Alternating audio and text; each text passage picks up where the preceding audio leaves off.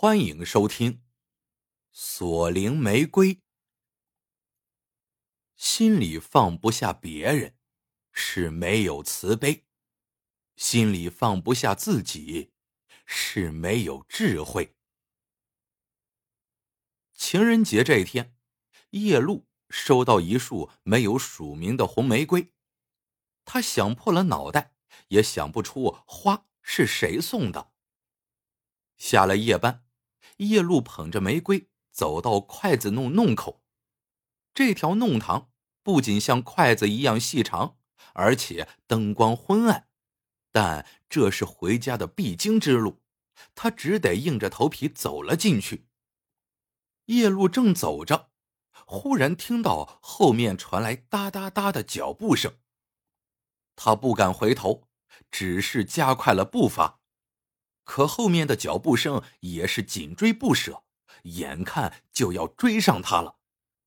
叶露下意识将玫瑰花往后扔过去，只听一个声音惨叫着：“痛，痛，救命啊！”再一看，一个青年男子倒在地上，一脸痛苦。叶露大着胆子走过去，问他怎么了。男子惊恐的说：“别。”别杀我！我再也不敢了。叶露正想继续追问，男子踉踉跄跄爬起来往弄口跑去。他临走时，恐惧的看了一眼叶露手里的玫瑰。叶露也低头看去，只见红玫瑰不知何时已经变成了黑玫瑰。他惊叫一声，把玫瑰扔在了地上，也往弄口跑去。弄口闪着异样的红光，周围的景物也全变了样。左前方暗影里，有一条波光粼粼的黑红色小河，河边长满鲜红的花朵，那花没有叶子，只有火红色的花瓣盛开着。这时，花丛中走出一个穿大红色袍服的年轻女人。他指着小河和不远处的小桥，悠悠的念着：“忘川河，奈何桥，彼岸花。”叶路见小桥边坐着个老婆婆在打瞌睡，不禁打了个寒颤。难道是自己死了，来到了阴界？这老婆婆就是给人喝迷魂汤的孟婆？叶露还没想明白，女子一甩长袖说：“你没死，是那玫瑰引你来救你丈夫的。”叶露的丈夫秦明一年前不幸车祸亡故，为此他生了场大病，不久前才重新上班。女子领他走向河边。你丈夫为了你。正在经受魂飞魄散的折磨，现在只有你能救他了。只见河中央浮着一只玫瑰花瓣做成的小船，上面躺着的男人，正是他日思夜想的亡夫秦明。叶露流着泪喊着丈夫的名字，但秦明没有反应。女子说。他听不见你的叫喊，你想救他，就得用这忘川河水浇灌每一朵彼岸花。叶露连忙跑下河滩，用手舀水，但手指一接触河水，就疼得他直打激灵。等他双手抬起时，河水早从指缝中流光了。叶露便趴在河滩上，双手撑地。头伸向河面，张开嘴，使劲吸了一口河水，在嘴里含着，然后跑向一朵彼岸花，吐了下去。灌了几朵之后，叶露的嘴已经麻木，但只要看着丈夫的样子，她便用手掰开已无力张大的嘴巴，再把水吸进去。等叶露强撑着浇完最后一朵彼岸花。她一下瘫在了地上。不知过了多久，他悠悠醒转，发现自己还是在筷子弄里，手里仍握着一束红玫瑰。叶露环顾四周，并无异状，难道刚才是自己做了个梦？但口中却真切的传来阵阵异味。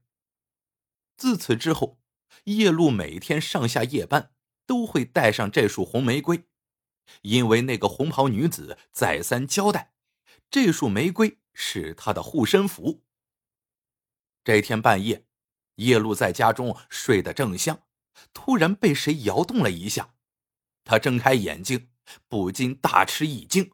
房间里竟灌满了滚滚浓烟，他连忙抓起床头柜上的红玫瑰，向大门口跑去，但熊熊大火已经封住了大门，他根本无法冲出去。叶露急坏了，高声呼救，但外面的世界已经被大火隔绝了。叶露绝望极了，他把玫瑰紧紧抱在胸前，只觉胸口一闷，就什么也不知道了。叶露醒来的时候，已经躺在了医院里，旁边坐着一个男人，有点眼熟。叶露想了想，正是那晚在筷子弄跟在自己身后的男人。男人见叶露醒来，显得很高兴，但又有点不好意思。他红着脸说：“我叫林子，那天真是对不起。”他说：“昨天半夜的时候，忽然觉得心口一阵阵发痛，便爬起来上街走走。不想正好看到有房子着火了，他忙跑去救火。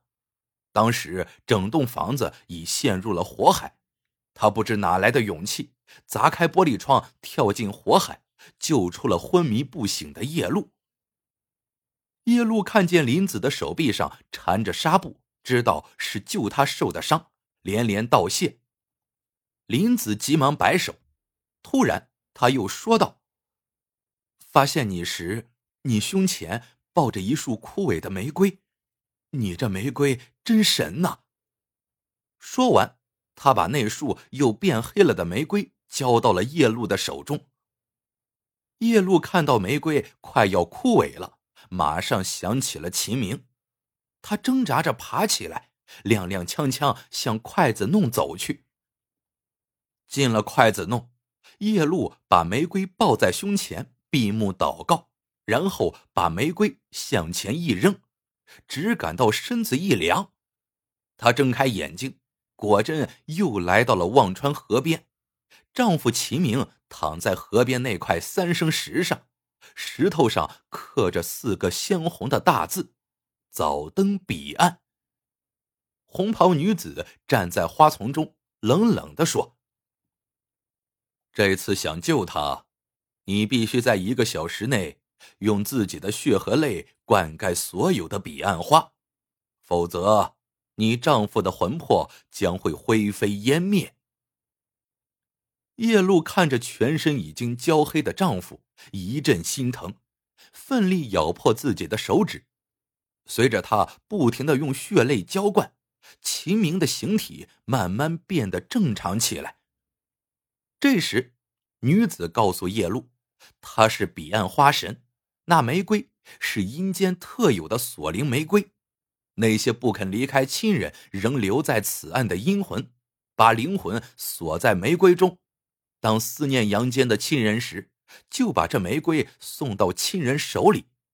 如果预感到亲人有难，锁灵玫瑰。还会保护亲人，但自己会因此耗尽灵力。每次灵力受损，玫瑰就会变黑，甚至枯萎而死。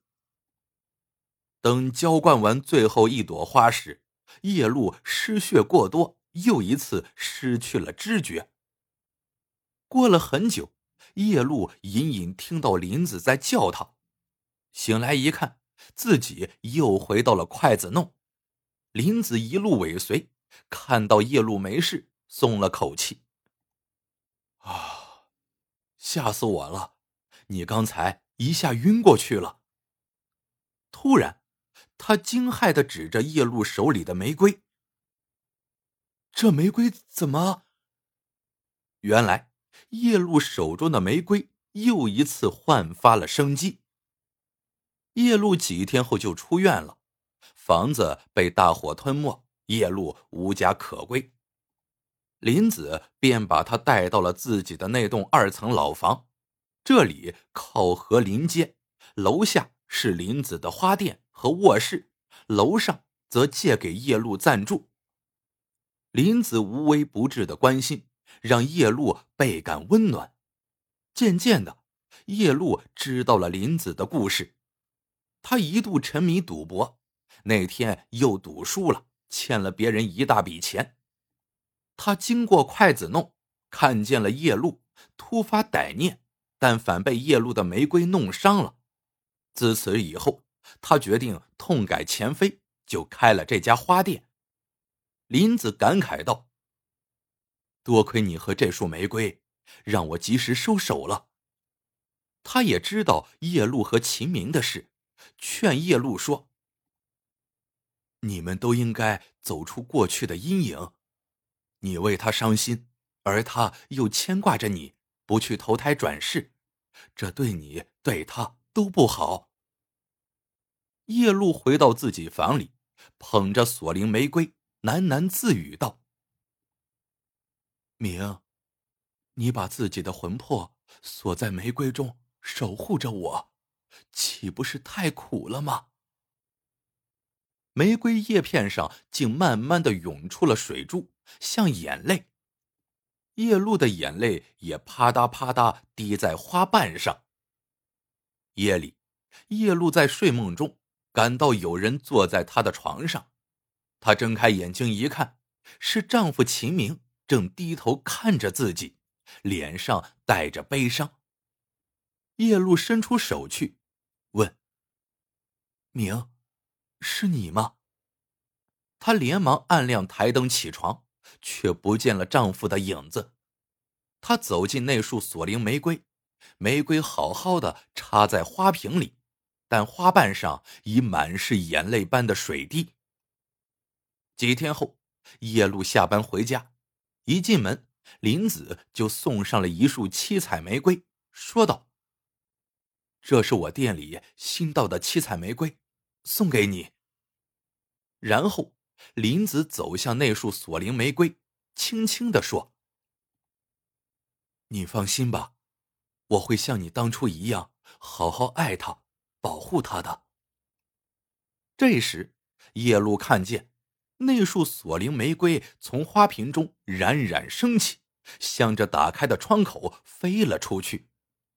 玫瑰飞出窗外，在融融的月光里，在徐徐的微风中，轻轻摇摆，好像在跟他挥手告别。故事到这里就结束了。